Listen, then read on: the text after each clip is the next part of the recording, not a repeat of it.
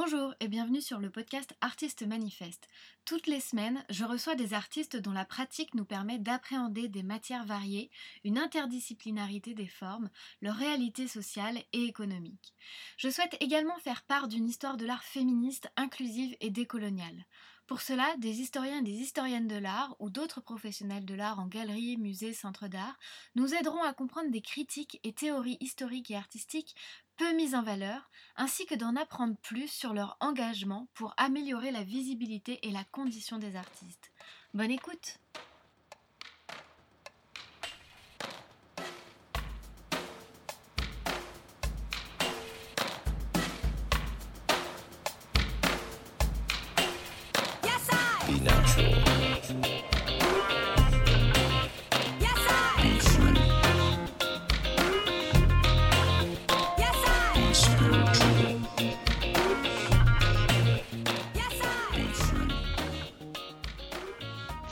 J'accueille aujourd'hui Marc Saucier, aka Sacha Kills, diplômé de l'École nationale des arts décoratifs de Paris en 2013 et de la School of the Art de Chicago, elle a eu l'opportunité de partir en résidence à Los Angeles et à la Cité internationale des arts de Paris. Elle organise également les shows à la Guillotine à Paris et a récemment ouvert un compte Instagram nommé la Queerantine où se déroulent des lives virtuels drag queer dans un monde matériel post-apocalyptique, un moyen de déjouer le confinement. Son travail artistique est un mix chimérique de médiums, dessins, livres d'artistes, drague, performance. Je suis très contente de recevoir cet artiste pour ce nouvel épisode car je suis une adepte des épaisseurs infinies d'un artiste ou d'une artiste à dépouiller et décortiquer. Et elle en donne un bon tour de force au sein de son travail tortueux et sombre ou de ses performances d'aliens écorchés.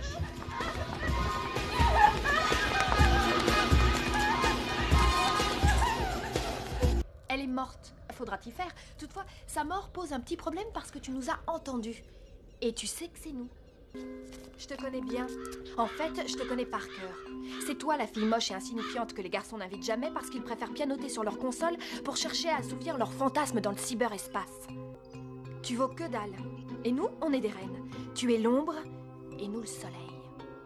Mais tu peux devenir enfin ce dont tu n'as jamais rêvé, même dans tes rêves les plus fous. Tu peux devenir ce que, a priori, tu n'étais pas censé être. Petit aparté, cet épisode a été enregistré lors du confinement, mais notre échange reste d'actualité dans l'ensemble de ses propos. J'en profite pour vous dire d'aller suivre ces deux comptes Instagram, Sacha Kills You et Marc Saucier, son Facebook et sa chaîne YouTube pour visualiser ce dont nous allons parler. Tous les liens sont en description. Alors, on va parler, dans ce premier moment de l'épisode de ton parcours artistique. Est-ce que tu peux nous présenter un peu plus, que ce que j'ai fait jusqu'à maintenant, ce que tu as apporté tes études aussi et tes résidences? Et également nous parler de peut-être des quelques expositions que tu as pu faire? Alors, c'est une vaste mais très intéressante question. Alors, c'est vrai que moi, je viens plus d'un background d'art visuel, plus précisément de tout ce qui est dessin, gravure, illustration et travail sur le livre que j'ai fait aux Arts Déco de Paris, l'ENSAD. Euh, ça m'a apporté beaucoup de choses, que ce soit dans le passé ou même maintenant dans mes performances ou tout mon travail d'exposition. Pas forcément au niveau d'une technique, mais plus à comprendre comment le milieu fonctionne, ce qui est attendu et aussi comment aller au-delà de ce milieu et rester, avoir un parcours personnel. Parce que je trouve que la, vérité qui est parfois compliquée à entendre quand on entre en école d'art, c'est que en fait le talent et la motivation, ça devrait être là dès le départ et ensuite c'est plus euh, des opportunités et du contact qui vont t'amener à un autre niveau. Mais l'école d'art en elle-même, à part pour quelques techniques, elle n'apporte pas forcément, euh, elle apporte une accélération dans tes capacités, mais elle peut pas transformer quelqu'un qui n'a pas déjà le potentiel artistique ou en tout cas la passion. C'est pas à ce moment-là qu'on l'acquiert, c'est avant. Ouais. Et j'ai bien vu ça bah, parce que maintenant j'ai assez de recul. Je suis sortie en effet en 2013 de l'école de l'école euh, d'art. J'avais fait avant juste un an de prépa en sortant du lycée. Et euh, je vois bien que maintenant, les personnes qui ont vraiment continué à créer et qui ont persisté dans leur projet artistique, c'est les personnes que je sentais déjà comme ça pendant l'école et même un petit peu avant. Et les autres personnes, finalement, sont allées plus dans des, dans des carrières qui sont aussi créatives, mais qui sont pas artistiques avec un nom ou une démarche personnelle. Et ça, c'est intéressant, de, je pense, de sentir que ces potentiels-là et ces profils-là, ils, étaient là dès le premier jour, en fait. Hmm. Euh, donc pour continuer à développer là-dessus, ce que ça m'a apporté, en effet, c'est comprendre comment ça fonctionne le milieu, c'est aussi avoir une carte de visite qui me permette d'avoir les opportunités comme les résidences pour continuer à, trouver des opportunités, des galeries exposées, des foires, euh, comprendre comment le milieu de l'art contemporain s'articule.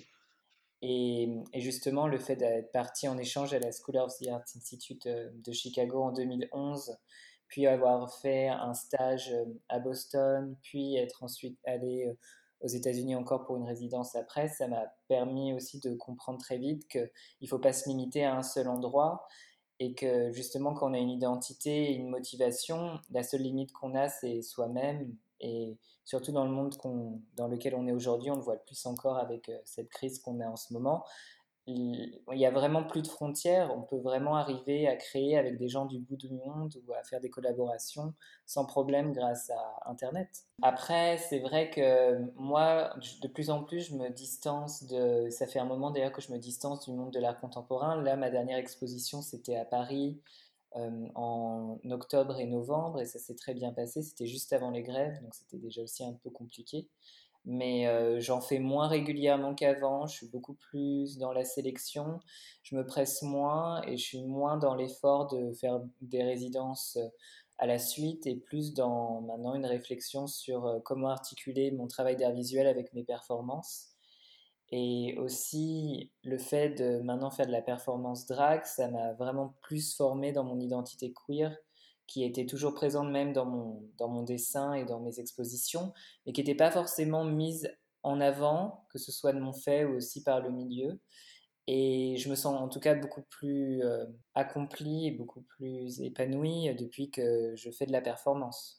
La, chose intéressante, je pense, qu'il y a dans cette double pratique à la fois de performance et d'art visuel, c'est que ce que j'ai remarqué, c'est que mon travail d'art visuel, depuis que je fais de la performance, a beaucoup changé. Euh, donc il y a vraiment un clivage qui est très précis au moment où j'ai vraiment commencé à faire de la performance et euh, mon travail en dessin.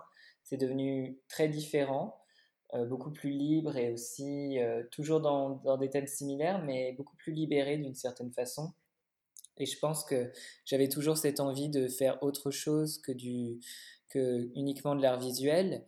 Et, et je pense que les artistes, souvent, les, on arrive à se réinventer, à continuer à produire quand on change de médium. Et même maintenant, je, retourne en effet de plus en plus à mon art visuel, mais je fais aussi de la vidéo, euh, je fais maintenant aussi de la production musicale originale. Donc euh, c'est une espèce de presque tous les, un cycle que je commence un petit peu mieux à comprendre, c'est que presque tous les 4, 5 ans, voire 6 ans, en fait, j'ai besoin véritablement de tout réinventer et de changer de médium pour continuer tout simplement à avoir envie de continuer à créer et à créer des nouvelles choses. D'accord.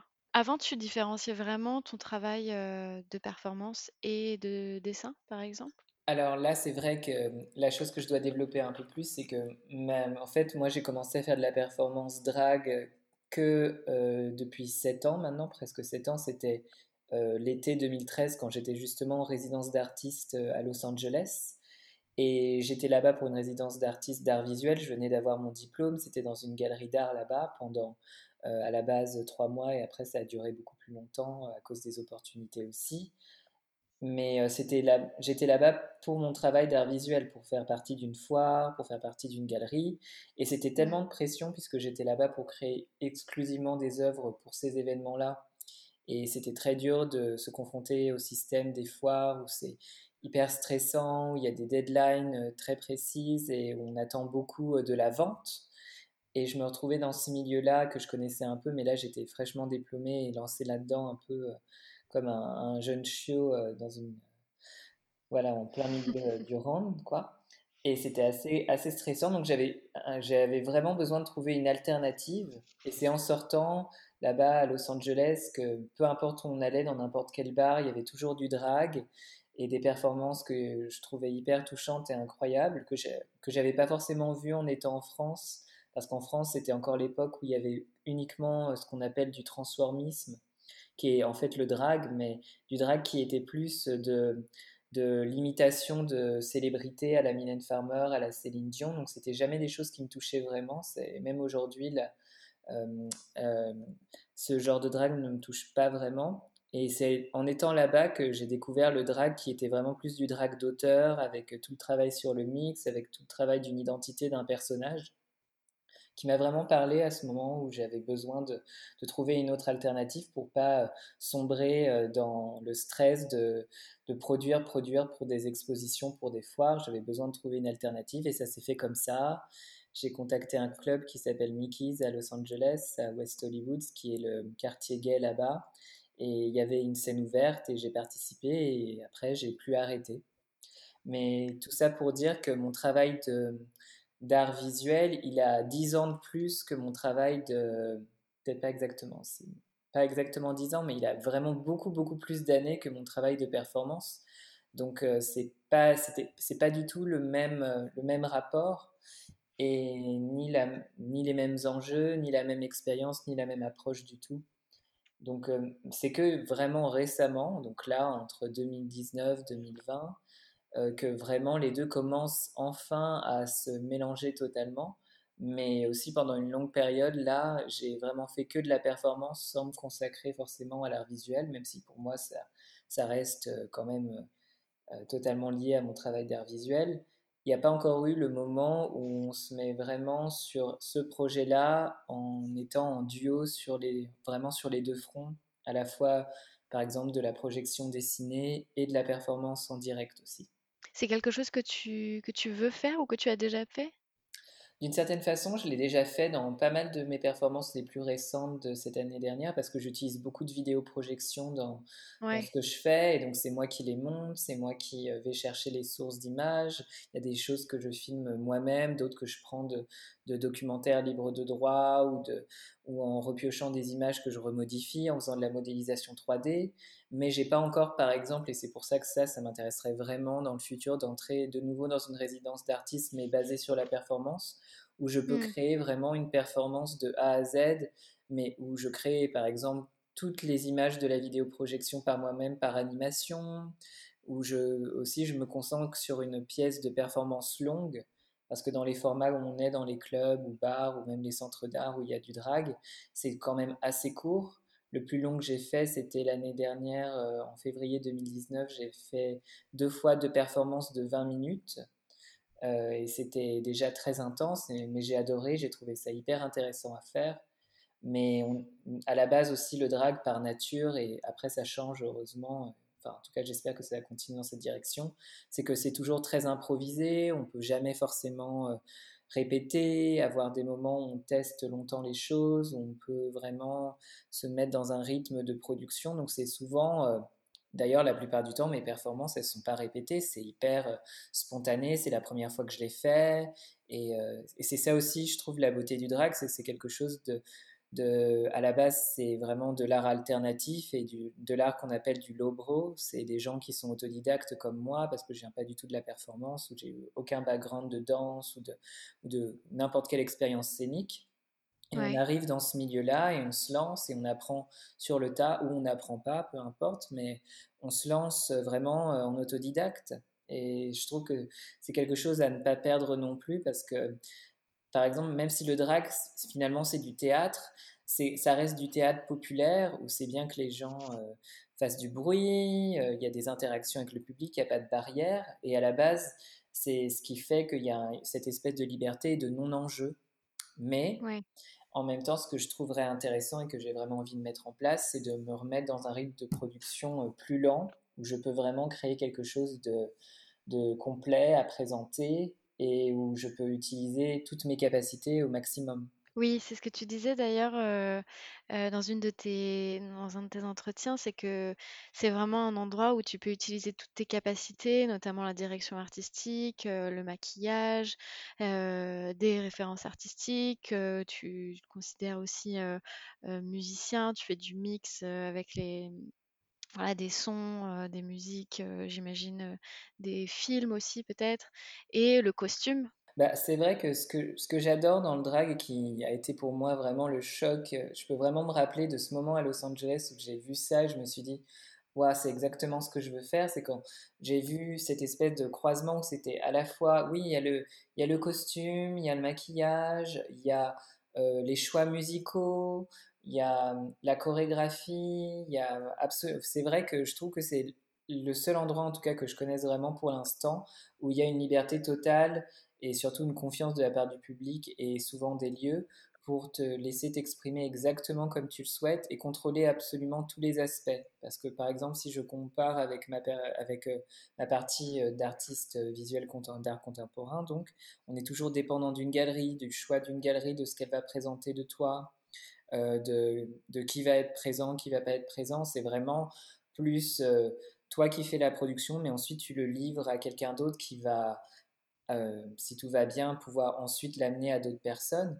Mais c'est aussi, il y a vraiment une barrière souvent entre, entre donc, le galeriste, l'artiste, les collectionneurs ou tout simplement les, les passionnés d'art qui viennent voir ça. C'est beaucoup de c'est beaucoup de barrières que je retrouve pas dans le drag et la performance en général, où déjà il faut être présent pour assister à ça. Donc euh, il n'y a pas de, visite euh, euh, voilà, à distance ou quand l'artiste n'est pas là. Il faut être là, ça arrive pendant un temps donné.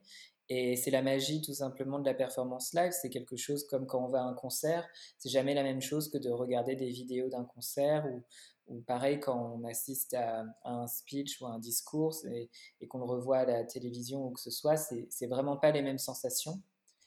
Et mm. ça, c'est quelque chose d'assez magique que je trouve qui peut pas être produit dans de l'art purement visuel.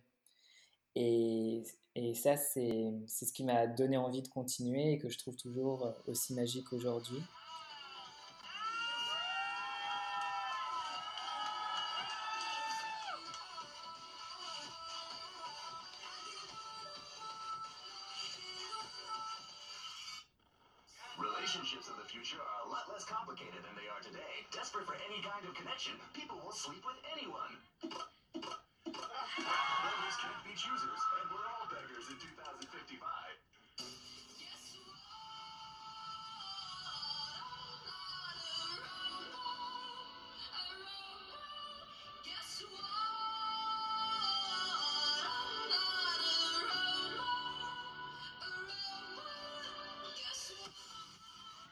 Et, et, ce que j'ai aussi remarqué, que c'est aussi un monde qui est finalement beaucoup plus ouvert à l'expérimentation, à la réinvention. D'ailleurs, c'est la base pour moi, le drag, c'est la réinvention. Ça a été une réinvention pour moi en étant là-bas à Los Angeles, de passer d'un seul coup de ce que je faisais à ce que je fais maintenant. C'est vraiment un clivage très, très fort et qui est accueilli et célébré, alors que par exemple le monde de l'art contemporain dont je viens, les galeristes ou les personnes qui suivent mon travail euh, d'art visuel, ils ont énormément de mal à transitionner vers euh, mes performances, alors que finalement il y a beaucoup de points communs, parce que c'est c'est en tout cas en France, je trouve, parce que par exemple aux États-Unis ou euh, ici en Allemagne, aux, au, au Royaume-Uni, c'est le monde de l'art contemporain et de la performance sont les mêmes en fait. Les gens sont autant capables d'aller à une galerie d'art, puis ensuite d'enchaîner sur une performance. Et d'ailleurs, souvent, c'est en même temps.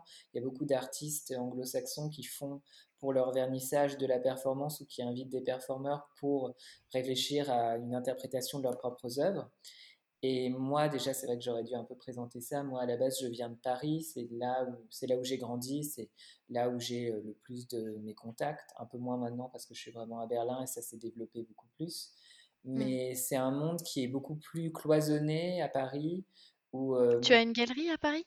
Ouais. Tu es représenté par une galerie? Je suis représenté par une galerie qui s'appelle la Vanities Gallery, euh, qui, est, qui est une galerie qui se, qui se trouve à Bastille et pour laquelle j'ai fait mon exposition donc en novembre, euh, octobre-novembre, qui s'appelait Prisonnier. Et, et, ça se passe très bien, mais c'est vrai que j'ai toujours remarqué, même pas qu'avec cette galerie, que ce soit avec euh, d'autres galeries avec qui j'ai travaillé, euh, la transition entre les deux mondes, pour en tout cas les personnes du, monde de l'art contemporain, est extrêmement difficile, dans le sens où je leur parle de ça, ils me font Oh oui, ça a l'air intéressant, mais ils viendront pas, ou alors ils regardent ça plus comme quelque chose euh, de plus bas que l'art visuel. Et c'est exactement les mêmes choses que j'avais aussi dans mon travail d'art visuel, où je suis vraiment aussi euh, un hybride entre les beaux-arts et l'illustration. et l'illustration qui est beaucoup regardée comme quelque chose d'inférieur aux beaux-arts, alors que ce n'est pas du tout le cas pour moi. Je trouve qu'il y a des choses incroyables et souvent beaucoup plus euh, fortes et touchantes qu'on peut trouver dans l'illustration plutôt que dans le beaux-arts pur. Et, et, je trouve que, bah, après, tout simplement, c'est simple, c'est qu'il y a un grand snobisme entre les différentes pratiques artistiques que je sens beaucoup plus à Paris ou en France en général, où c'est très cloisonné et où même dans d'autres dans d'autres milieux, que qu'on soit acteur, qu'on soit mannequin, qu'on soit chanteur, c'est souvent bah, on fait une chose et si on diversifie trop, si on a trop entre guillemets de talent, c'est vu par euh, pas forcément les gens, mais plus par les représentants, les agents, par les galeristes comme quelque chose qui est trop d'informations et qui est quelque chose de négatif pour euh, ton image et ta carrière, ce que je trouve totalement aberrant et, et qui est totalement l'inverse, par exemple, dans des pays comme ici, en Allemagne ou aux États-Unis, où plus on a de cordes à son arc et plus on les fait bien, plus c'est intéressant et plus on est un artiste complet.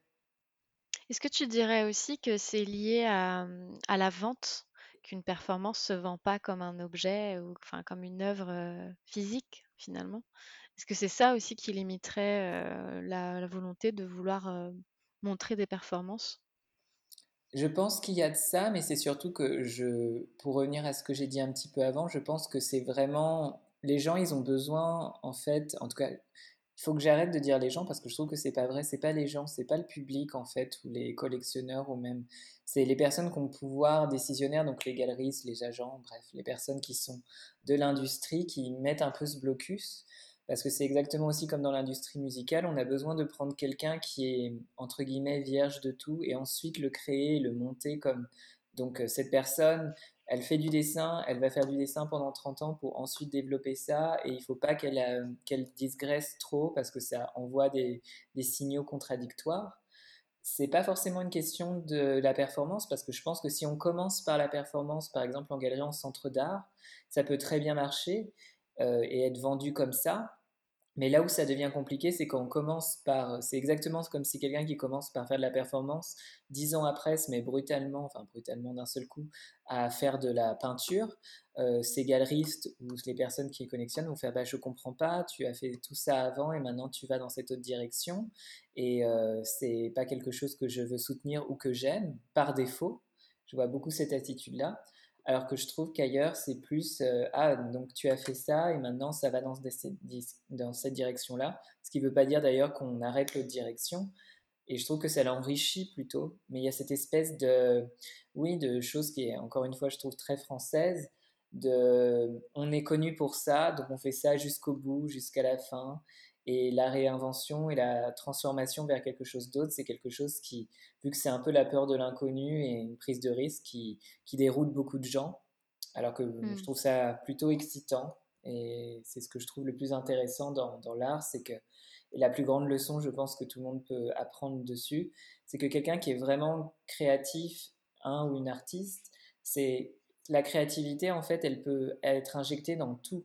Comme je le dis, moi, j'ai commencé par faire de l'art visuel, mais maintenant, je fais de la musique, de la performance, et je les approche de la même façon. Et c'est pas non plus schizophrène, dans le sens où on retrouve toujours mon identité, mes codes, mes, influences dans tout. Et c'est tout simplement, oui, quelqu'un qui a, qui a, le feu créateur et de l'art, on pourrait le mettre euh, face à n'importe quel médium, et normalement, il y a quelque chose qui en ressort pas avec la même mmh. expérience qu'on peut avoir en ayant pratiqué dix ans la même discipline, évidemment, mais je pense que tant qu'il y a l'intention et la passion, l'art, il a de la valeur à ce niveau-là. Mmh. Et pour revenir justement sur ces influences et ces codes que l'on retrouve dans, ta pratique, peut-être qu'on peut revenir un peu plus sur ce qui faisait ta pratique initiale, c'est-à-dire le, dessin, le livre d'artiste, l'illustration. Est-ce que tu peux nous parler un peu plus de la manière dont tu, enfin ce que tu, ce que tu veux montrer, la manière dont tu produis, parce que tu as vraiment un trait très particulier qui s'inspire du surréalisme, comme Hans Belmer par exemple, ou des choses qui, vont rentrer dans, la littérature de Dante, va représenter aussi des, êtres un peu fantastiques ou même chimériques. Est-ce que tu peux nous parler un peu plus de, de ce dessin que je trouve vraiment enfin, très torturé et très beau en même temps? Mmh Merci beaucoup pour tous ces compliments. Euh, après, c'est vrai que j'ai souvent cette question aussi, puis que ce soit dans ma performance, mais là, dans, dans le cas du dessin, tout le monde m'a toujours dit, oui, c'est donc, donc mon dessin, le trait est beau et intéressant, mais forcément, les thèmes ce qui en ressort sont assez sombres, et en effet, le, terme que utilisent beaucoup de gens, c'est torturé, mais j'ai jamais eu forcément une réponse de d'où ça vient, ça a toujours été comme ça, même quand on regarde mes dessins quand j'avais cinq six ans, parce que j'ai toujours dessiné, même quand c'est une des premières choses que je faisais, quand les autres enfants allaient euh, jouer au ballon ou à d'autres choses, moi je, je préférais rester seul et euh, dessiner et sortir ces choses qui m'apparaissaient en vision ou dans ma tête. Et ça a toujours été ces espèces de créatures qui sont un micmac de d'autres d'autres êtres vivants mélangés ensemble, euh, que ce soit des choses anatomiques, des choses réalistes, des choses qui viennent de mon imagination. Donc je n'ai pas forcément une réponse d'où ça vient, mais c'est un goût tout simplement pour... euh, moi, quand j'y réfléchis, c'est plus pour les choses qui sont, qui sont rares et qu'on voit rarement.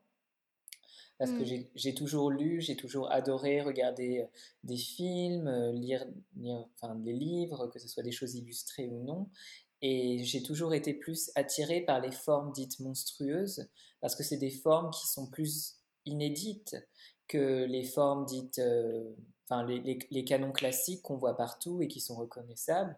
Et là, c'est quelque chose que même je retrouve encore aujourd'hui, quand je vois une forme ou quelque chose que j'ai jamais vu, ça me fascine, j'ai besoin de, comprendre comment ça, comment ça a été créé, de comment ça me, ça me parle. Et c'est plus, plus, oui, je pense, la quête de quelque chose qui est unique et qui me provoque une réaction, qu'elle soit positive ou dérangeante.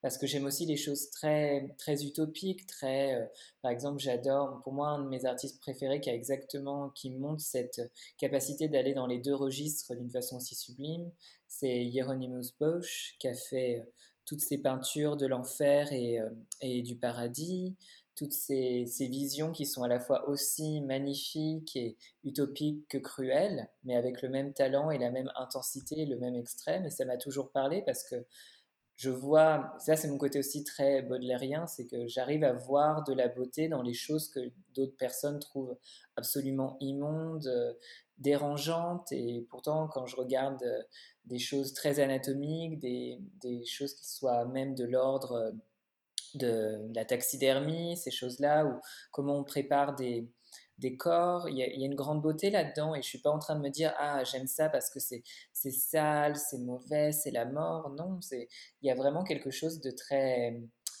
de, qui me parle autant que de regarder quelque chose qui est euh, classiquement sublime. Je trouve que le sublime, en fait, on, le retrouve partout. Et j'ai jamais eu, en effet, cette espèce de barrage, même enfant, en me disant Oh, il faut que je crée uniquement des choses qui se sont dites belles pour euh, Hmm. Plaire aux autres ou pour me plaire à, moi-même. Je peux aller dans des thèmes qui sont plus lourds, des thèmes qui sont tout simplement les miens et qui ressortent tels quels.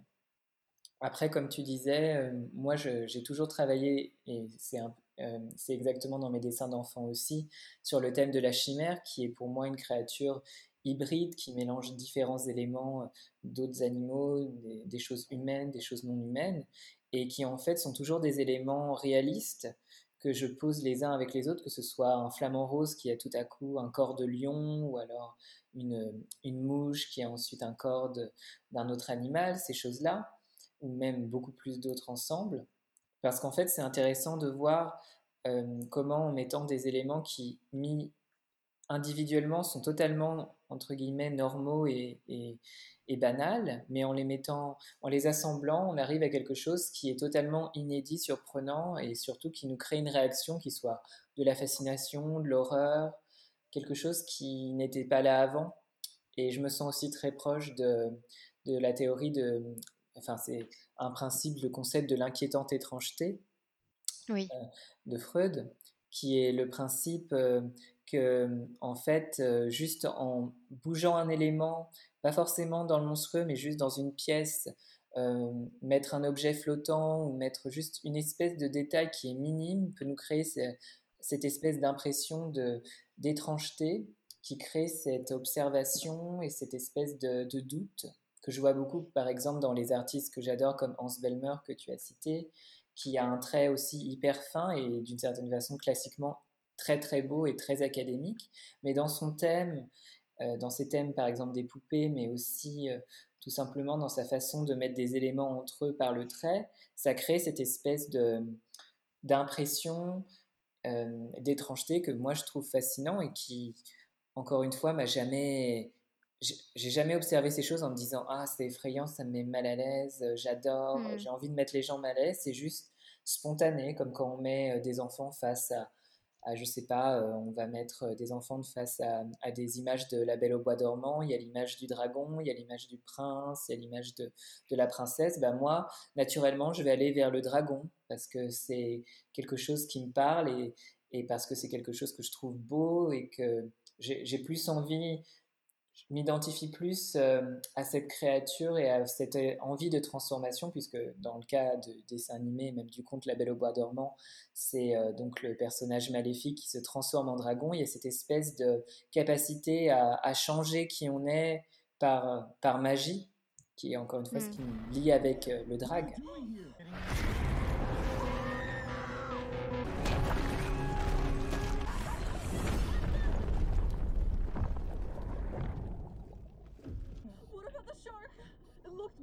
Like the tetrafish.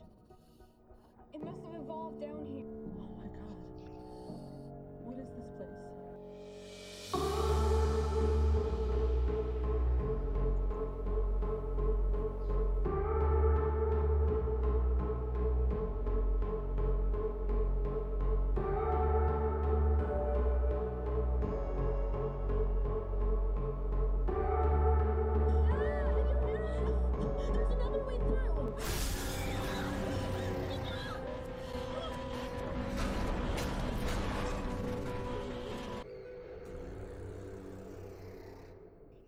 Ça me fait penser un peu aussi aux, études un peu macabres de, de Géricault, qui sont dans cet ordre du sublime aussi, qui va chercher l'étude anatomique, mais aussi trouver un peu la beauté dans, cet être décomposé ou en cours de décomposition. Enfin que voilà, on retrouve aussi cette étrangeté un peu avec même cet amas, enfin voilà, de chair qui est fascinant en fait. On entre un peu dans, dans la fascination. Euh. Totalement. Et puis d'ailleurs, moi, c'est pour ça qu'après euh, après avoir fait la School of the Institute of Chicago, ensuite, je suis parti faire mon, faire mon stage à Boston, au Muséum d'histoire naturelle d'Harvard, en tant qu'illustrateur scientifique. c'est ce que, ce que j'ai fait à un moment. Euh, donc j'ai toujours été fasciné par les études, par euh, l'intérieur des choses, par la structure, par comment le dessin en fait peut servir à représenter des choses qu'on ne peut pas faire même encore aujourd'hui avec de la modélisation 3D, avec du schéma. C'est la capacité du dessin tout simplement à aller au cœur des choses et à simplifier, mais aussi à révéler des choses qu'on ne voit pas forcément euh, en études.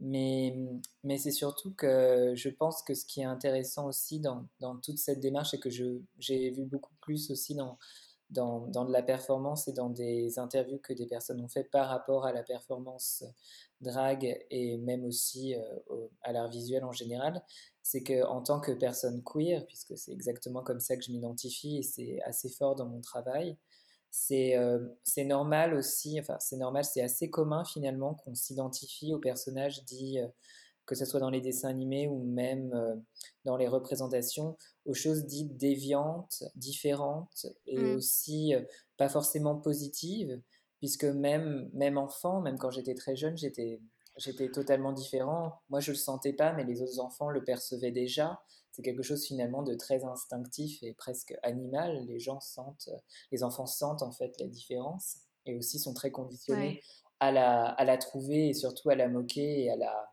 à la détruire. À partir d'un certain, d'un certain âge, en fait, euh, quand euh, la sociabilisation se fait. Ouais. Euh, qui est assez tôt. Moi, je sais que dès que, quand j'étais en maternelle, j'ai senti vraiment cette espèce de, de basculement du jugement des autres.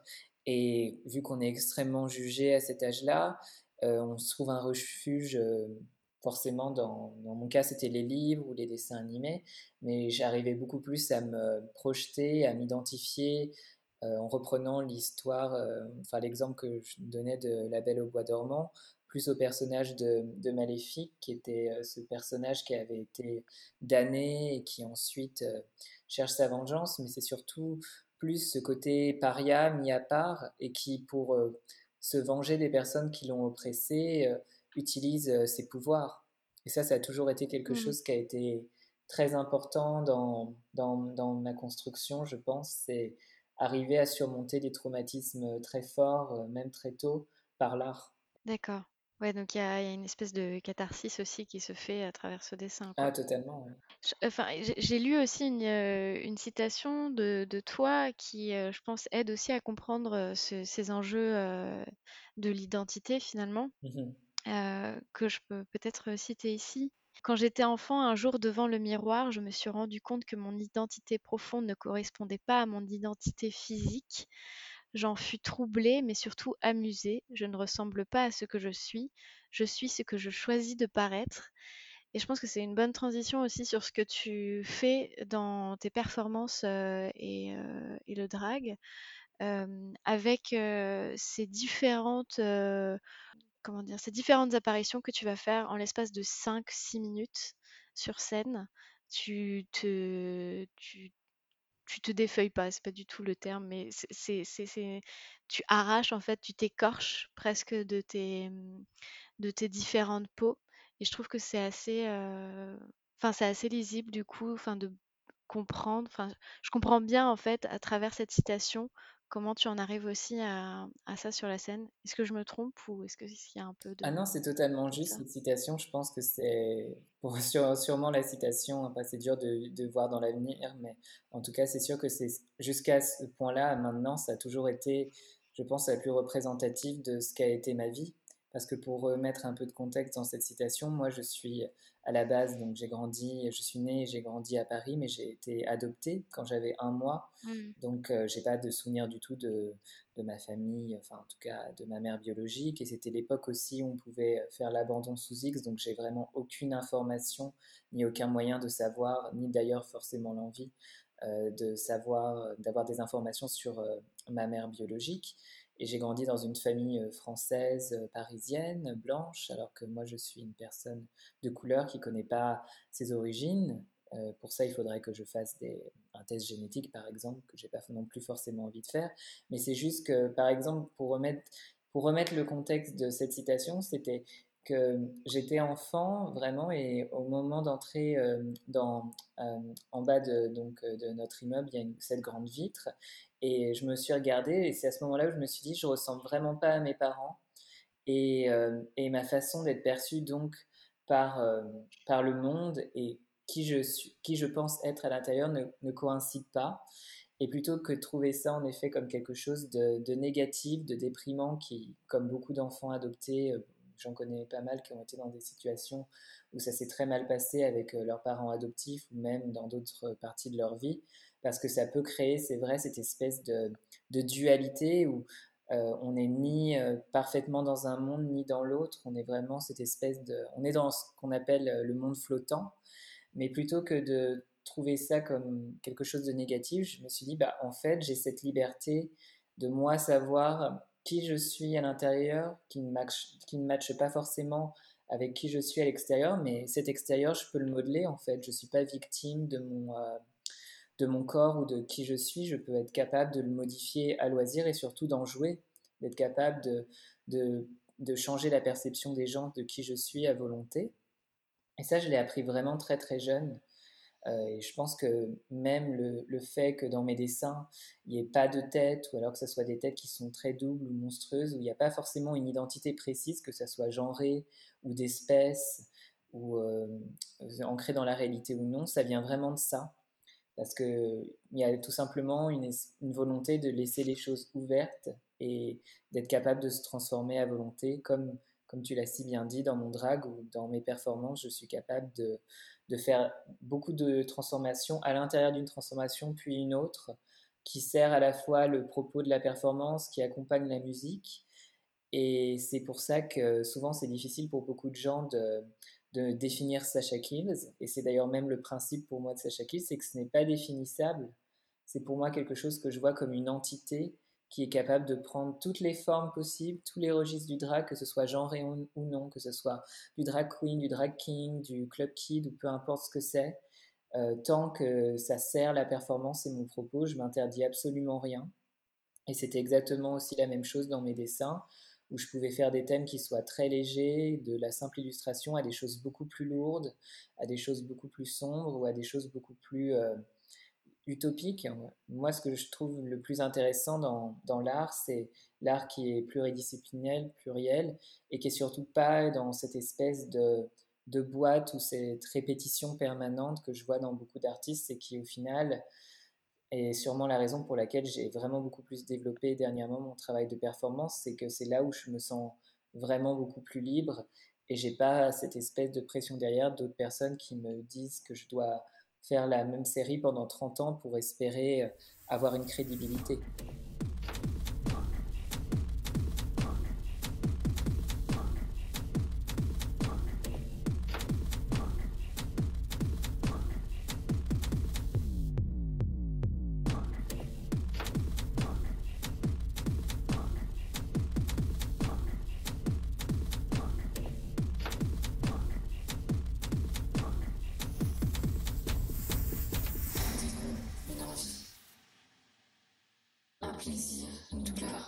Merci beaucoup d'avoir écouté cette première partie de l'épisode consacré à Sacha Kills. Au cours de cet échange, vous avez pu entendre des extraits de sa performance bionique et des musiques de son OP sorti en 2019, Charge virale. Dans la deuxième partie, nous parlons plus en détail de ses performances, de son rapport au format d'exposition ou de représentation performée d'aujourd'hui, de sa plateforme La Queerantine et de son statut d'artiste à Berlin. Je vous donne donc rendez-vous la semaine prochaine pour découvrir tout ça. En attendant de vous y revoir, n'hésitez pas à partager le podcast et à aller faire un tour sur le site artistemanifeste.fr. Un article est rattaché à cet épisode où vous pouvez retrouver un condensé de la discussion accompagné de visuels et références mentionnées au cours de l'échange. Sur ce, bonne lecture et à bientôt.